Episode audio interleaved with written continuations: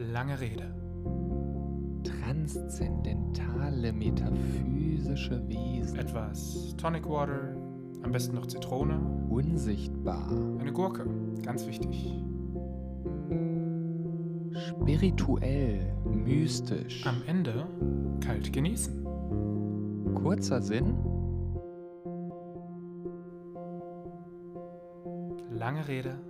Kurzer Gin.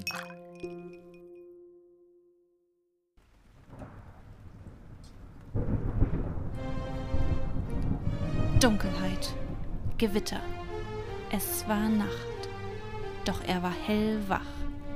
Einzig mit einer Kerze und vielen Büchern umgeben, saß der renommierte und hoch anerkannte Orientalist Professor Dr. Ludwig Sauermann vor seinen Büchern und studierte die Seiten seines Buches Der Orient. Faszination und Sehnsucht. Er hatte dieses Meisterwerk selbst verfasst und las es nun zum siebten Mal. Tief in Gedanken versunken, hielt er sich nachdenklich, jedoch ohne es zu bemerken, den Füller an die Lippen, die sich durch die Tinte leicht bläulich färbten, wie der Euphrat an einem wolkenlosen Morgen. Ludwig Sauermann befindet sich bereits in einem fortgeschrittenen Alter, doch seine Sinne sind so scharf wie noch nie. Ohne seinen Elfenbeinturm zu verlassen, eignete er sich eine verblüffende Menge an Wissen über den Orient an. Dieser begeistert ihn schon seit seinem ersten Kontakt mit den Geschichten von Tausend und einer Nacht. Was ihn jedoch bis heute beschäftigt, ist der Djinn mit all seinen Geheimnissen. Er wollte tiefgründiger erforschen, welche Wirkung Djinn auf den Menschen hatten und welche Rolle sie immer noch im Orient spielen. Aus diesem Grund sendete Sauermann seinen treuen Gefährten oder, anders ausgedrückt, sein Hiwi los in die weite Welt, um Literatur für ihn zu besorgen, damit Sauermann seine bahnbrechende Forschung fortsetzen konnte. Je mehr Zeit verstrich, desto nervöser wurde der Professor, da er bereits all seine Bücher im gesamten Turm gelesen hatte. Nachdenklich begann er mit seinen Schritten einen Kreis zu formen und griff sich immer wieder in sein mittlerweile schütteres Haar. Wo bleibt denn dieser Bengel? Es kann doch nicht so schwierig sein, Bücher über Gin zu finden. Herr Professor, da bin ich wieder. Es tut mir leid, aber ich habe wirklich ewig gebraucht, diese Bücher zu finden, die Sie gesucht haben. Wissen Sie, in der orientalischen Abteilung habe ich nichts gefunden. Allerdings hat mir die nette Bibliothekarin die Idee gegeben, doch mal bei der Bibliothek vom Botanischen Garten nachzuschauen. Und siehe da, ja, super viele Bücher über Gins und die wichtigsten Bestandteile von diesen. Also, das ist aber seltsam. Bestandteile von Gin. Das sind doch transzendentale, metaphysische, spirituelle... Spirits, ja, genau. Wie, wie, bitte? Also, lass mich mal sehen. Das klingt ja nach ganz neuen, spannenden Ansätzen. Hm. So, so. Hm. Yusuf, du Narr. Das sind keine Bücher über Djinn, über die Geister. Das sind Bücher über Gin. Mit G, also das Getränk. Ich brauche keine Information darüber, welche Botanicals den Geschmack des Gins verbessern. Oh, Oh je. Das tut mir aber echt Mein leid, sorry, wenn das mal nicht so ein klassisches East-West-Missverständnis ist, oder? Quasi ein Clash of Civilizations, wie der US-Politikwissenschaftler äh, Samuel Huntington sagen würde. Hm? Also, Sie wissen ja, der, der gesagt hat, es gibt verschiedene Osten und Westen und äh, verschiedene Zivilisationen, die sich halt gegenseitig nicht verstehen und äh, in ihrer eigenen Blase bleiben. Aha. Clash of Civilizations. Hm. Also, wenn ich mir deine Assoziation zu Gin anhöre, dann erinnert mich das eher an ein Clash of Generations. Aber gut, gewissermaßen haben wir ja auch einen Kulturkampf. Und ähm, das muss ja auch nicht immer nur schlecht sein. Also, pff, ich denke, das sieht man überall. wie die Kulturen sich, naja, immer wieder ein bisschen widersprechen, aber auch gegenseitig Okay, ergänzen. aber sagen Sie mal, woher denn dieser, diese plötzliche Faszination mit diesen Djinn? Also, mein Junge, so plötzlich ist das Interesse dafür gar nicht. Hast du dich vielleicht schon mal gefragt, wo das Wort Genie herkommt? Genius war nämlich in der antiken römischen Religion der persönliche Schutzgeist eines Mannes und Ausdruck seiner Persönlichkeit, seiner Schicksalsbestimmung quasi und auch ja, seiner Potenz, seiner Zeugungskraft. Und mit dem Tod des Mannes, da erlosch wiederum der Genius. Hm, okay, interessant. Aber ich dachte, der Djinn kommt aus dem Arabischen. Und jetzt sprechen Sie vom alten Rom? Was ist denn jetzt der exakte Ursprung? Na, das ist das Spannende an der Geschichte. Das, hier ist sich, wie so häufig, die Forschung auch nicht ganz einig. Neben der Theorie, dass das Wort aus dem Aramäischen stammt, ziehen einige Sprachwissenschaftler auch in Erwägung, dass es lateinischen Ursprungs sein könnte. Und zwar, wie gesagt, in dem Wort Genius. Wenn man sich jetzt wiederum die aramäische Wortherkunft anschaut, dann waren das im nördlichen Arabien vergleichbare Schutzgeister, die auch Parallelen zu menschlichen Wesen sogar hatten. Und ja, ganz ursprünglich bezeichneten sie vollwertige Gottheiten und wurden auch als solche oder zumindest als dienende und beschützende Engel verehrt. Erst schließlich dann unter dem Einfluss des Islam wurden die Djinn zu Geistern mit eher geringem Nutzen degradiert, kann man quasi sagen. Hm. Okay, im Islam gibt es aber dann jetzt doch ein paar Überschneidungen. Aber die Bedeutung vom Djinn in Arabischen ist dann schon noch eine andere. Also es gibt im Koranischen und Volkstümlichen die Bedeutung. Und zum Beispiel kenne ich da die ähm, Koransure 72, die einen Ganz relativ, richtig. Prima. ja, die einen relativ hohen Stellenwert hat. Und ähm, dort auch der Djinn vorkommt. Ganz richtig, Josef. Und ja, genau. Und es wird ja auch geschildert, dass, ähm, dass es Gläubige und äh, auch ungläubige Djinn gibt. Mhm. Und äh, ungläubige Djinn kommen dann eben in die Hölle und andere glauben. Und der Prophet offenbarte auch im Koran, dass es, wie gesagt, die Religion für Menschen und für Djinn gibt. Und dass eben auch manche Djinn da zum Islam konvertiert. Sehr gut, mein Junge. Also ich merke, du hast viel aus meinen inspirierenden Vorlesungen mitgenommen. Das macht mich ja schon ein bisschen stolz. Also, um das ein bisschen zu ergänzen, Djinn sind im Islam, in der islamischen Vorstellung Wesen, die sich quasi zwischen den Engeln und Menschen befinden. In so einem, in so einem Zwischenraum. Und aber anders ein bisschen als auch noch im muslimischen Volksglauben handelt es sich bei den im Koran genannten Djinn nicht um unheimliche dämonische Wesen oder Geister, sondern die sind eher moralisch gleichgültig, neutral, objektiv fast schon, kann man sagen. Die können auch rational denken und die sind nicht per se gut oder schlecht.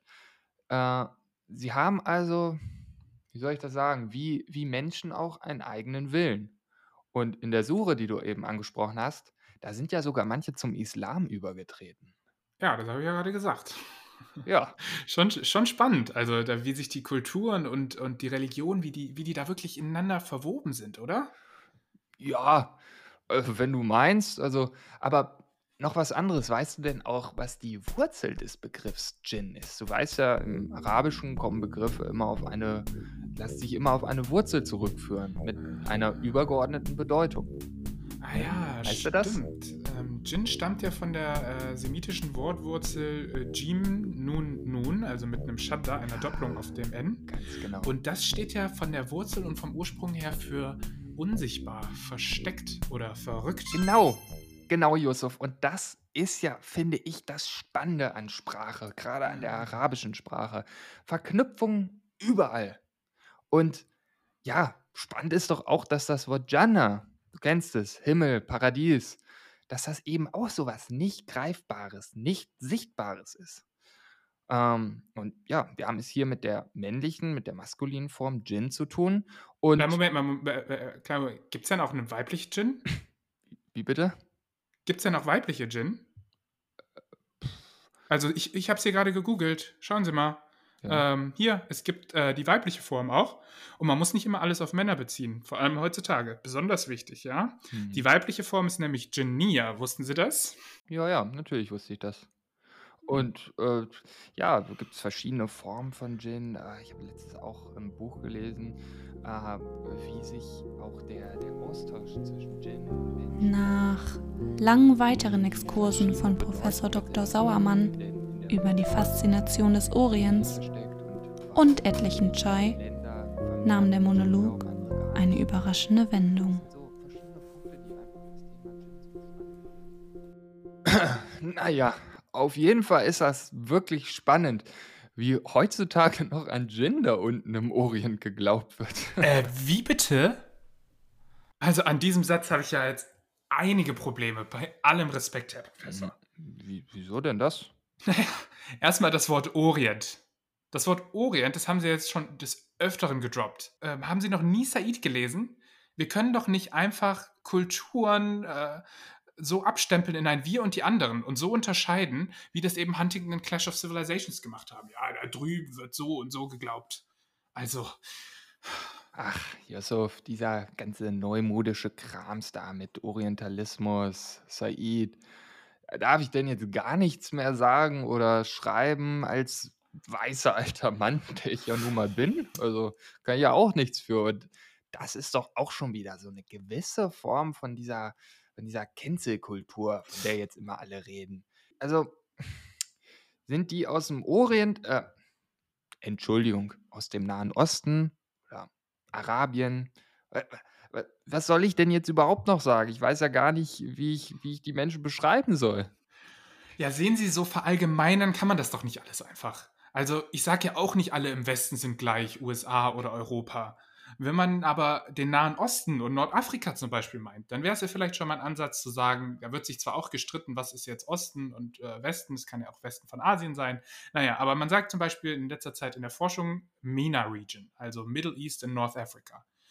Und von wegen Cancel Culture, ich möchte, ja, ich möchte Sie ja nur darauf hinweisen, wie sehr Sprache schon einen Einfluss auf unser Tagesgeschehen haben. Bekommen Sie denn gar nicht mit äh, von den ganzen Problematiken von Allgemeinerung und wie Sprache auch eine Form von Hierarchie und Gewalt sein kann? Na, also ich gehe ein bisschen mit, wenn man sagt, Amerika ist nicht gleich die Vereinigten Staaten. Okay. Aber nochmal zurück. Wir sehen doch an den aktuellen Konflikten, wie anders wir eben irgendwie auch alle ticken. Das ist doch auch der Grund, warum eben Araber gerne unter Arabern sitzen und wir Deutsche uns auch gerne mal freuen, wenn wir im Urlaub sind und dann andere Deutsche treffen und uns mit denen zusammensetzen und ein Bierchen trinken. Gleiches und Gleiche- Gleiches zieht sich eben an und da hat man halt Gemeinsamkeiten, die man austauschen kann. Ist das so? Bei mir ist das so. Unglaublich. Nehmen wir mal das Thema des Aberglaubens im Islam und den Djinn. Haben wir denn nicht eben bemerkt, wie dieser Begriff von den verschiedensten Kulturen der Welt beeinflusst wurde? Ich meine, in fast allen Kulturen wird oder wurde an Geister geglaubt. Bei den Indern, Native Americans, Buddhismus, Judentum, Christentum und so weiter. Ich finde es eher spannend zu sehen, wie viele Überschneidungen es gibt und wie wir eben doch alle Gemeinsamkeiten haben, selbst in Form der Aberglauben. Ach, ach Mensch, Yusuf, guck doch mal ein bisschen auf deinen Blutdruck zur Abwechslung. Dass das auch immer so ein Problem bei euch ist mit dieser Emotionalität, dem Temperament. Ah, es ist bei, bei Ali ist das doch auch immer genauso, aber ist ja gut. Aber wollen wir mal sachlich bleiben. Ich habe mich doch auch schon ein bisschen länger hier mit der Orientalistik auseinandergesetzt und finde das ja auch spannend und wichtig, weiter zu forschen. Gibt ja so viel zu entdecken. Wieder zwei Problematiken. Ach Gottchen. Nummer eins. Wieso darf ich denn jetzt nicht temperamentvoll reagieren, wenn es hier um ein klares Machtgefälle geht? Ja, Yusuf, du bist eben der Iwi und ich bin der Professor. Ich habe dich doch immer gut behandelt, oder nicht? Nein, das meine ich jetzt auch nicht. Ah. Ich meine den auf den Orientalismus bezogen und auf die Kolonialgeschichte Europas. Es geht hier nicht nur um militärische Übermacht, sondern auch um diskursive, künstlerische und akademische Überlegenheit, die sich eben auch wieder in der Sprache findet. Der Westen definiert sich also so selbst durch die anderen, zeigt also an, wie er durch die Degradierung anderer sich selbst definiert. Zum Beispiel, er zeigt, ja, wir sind nicht so abergläubisch, wir sind nicht so primitiv, wir sind nicht so sonst und so weiter und so weiter. Also es ist auch eine Form des Otherings, wie die Wissenschaftlerin Spivak sagen würde. Spivak, Klingelingeling. Oh, ich wusste, dass das heute noch kommt. Oh, da muss ich jetzt aber wirklich mal einhaken. Also, machen Araber denn nicht selbst auch ständig Gebrauch von Orientalismus? Also, ich bitte dich, wie viele Orient-Grills habe ich gesehen? Direkt hier um die Ecke sind doch schon wieder Fünfe. Zigtausend orientalische Gerichte, Tees, Scheiß, etc. Also, selbst die Poster an den Flughäfen in Ägypten sagen, Visit the Wonders of the Orient. Und dann die ganzen Kamele, Pyramiden und die Wüste obendrauf. Oder Aladdin, hast du ja auch gesehen im Film. Ganz Hollywood ist, ist voller Orientalismen. Das, oh, das wäre sowieso nochmal so ein Thema für sich, also wirklich. Touché, touché, Ja, Herr oder? Professor. Aber seien Sie nicht immer so sauer, man. da sehen Sie es an sich.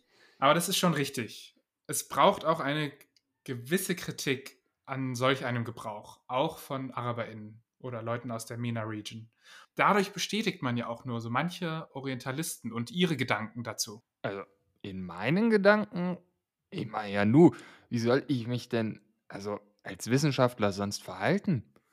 Wir haben es doch hier und man muss es meiner Meinung nach auch so benennen, mit einer künstlichen und äußerst unnötigen Spaltung von rechts und links innerhalb unserer Gesellschaft zu tun. Man muss sich jetzt mittlerweile, das ist doch unglaublich, man muss sich jetzt immer positionieren. Vor allem neuerdings identitätspolitisch, dieser Begriff allein schon. Also, ich finde, da braucht es jetzt uns Wissenschaftler, die wir bei solchen Themen sachlich und auch immer möglichst objektiv bleiben. Bei allem Respekt. Aber merken Sie denn gar nicht, was gerade los ist in der Welt? Äh, wieso denn? Der rechte Diskurs gewinnt immer mehr an Macht. Und wir schauen da jetzt einfach nur zu und machen nichts? Ist es denn nicht gerade genau jetzt so wichtig, sich als WissenschaftlerInnen zu positionieren, wohl wissend, dass sich auch eine enorme gesellschaftliche Verantwortung bei uns ist? Und Neutralität ist nicht möglich. Das müssen wir doch auch wissen. Ich denke dabei zum Beispiel an WissenschaftlerInnen, die sich wirklich auch positionieren und gleichzeitig auch Forschung betreiben können, wie Judith Butler oder Noam Chomsky. Ach, aber, aber, Jungchen, wer, sagt denn auch bitte, dass die Wissenschaftler immer alles besser wissen und eine komplett hundertprozentig moralische Instanz darstellen? Ein Irrglaube ist das, mein Lieber. Du sagst es ja selbst, die totale Objektivität, die reine, pure Objektivität, die gibt es gar nicht. Und auch Wissenschaftler verfolgen immer eine bestimmte Agenda. Hm. Tja, ja, da denk mal bitte drüber nach. So, und jetzt lange Rede, kurzer Gin. Äh, Sinn. Naja, ich muss hier jetzt auch mal weitermachen. Das erledigt sich hier ja nicht von allein, der ganze Papierkram. Und du kannst dir ja ruhig noch ein paar Gedanken dazu machen. War ja auch wieder schön kontrovers mit dir, Yusuf. Ich muss schon sagen, also es ist mir immer wieder eine Freude, mit jemandem anständig zu diskutieren. Eine schöne Abwechslung ist das wirklich, sonst steckt man seinen Kopf ja doch immer nur in Bücher. Ja, danke. Ich glaube, das tut Ihnen auch mal gut, außerhalb Menschen zu treffen. Mhm. Ja, tschüss.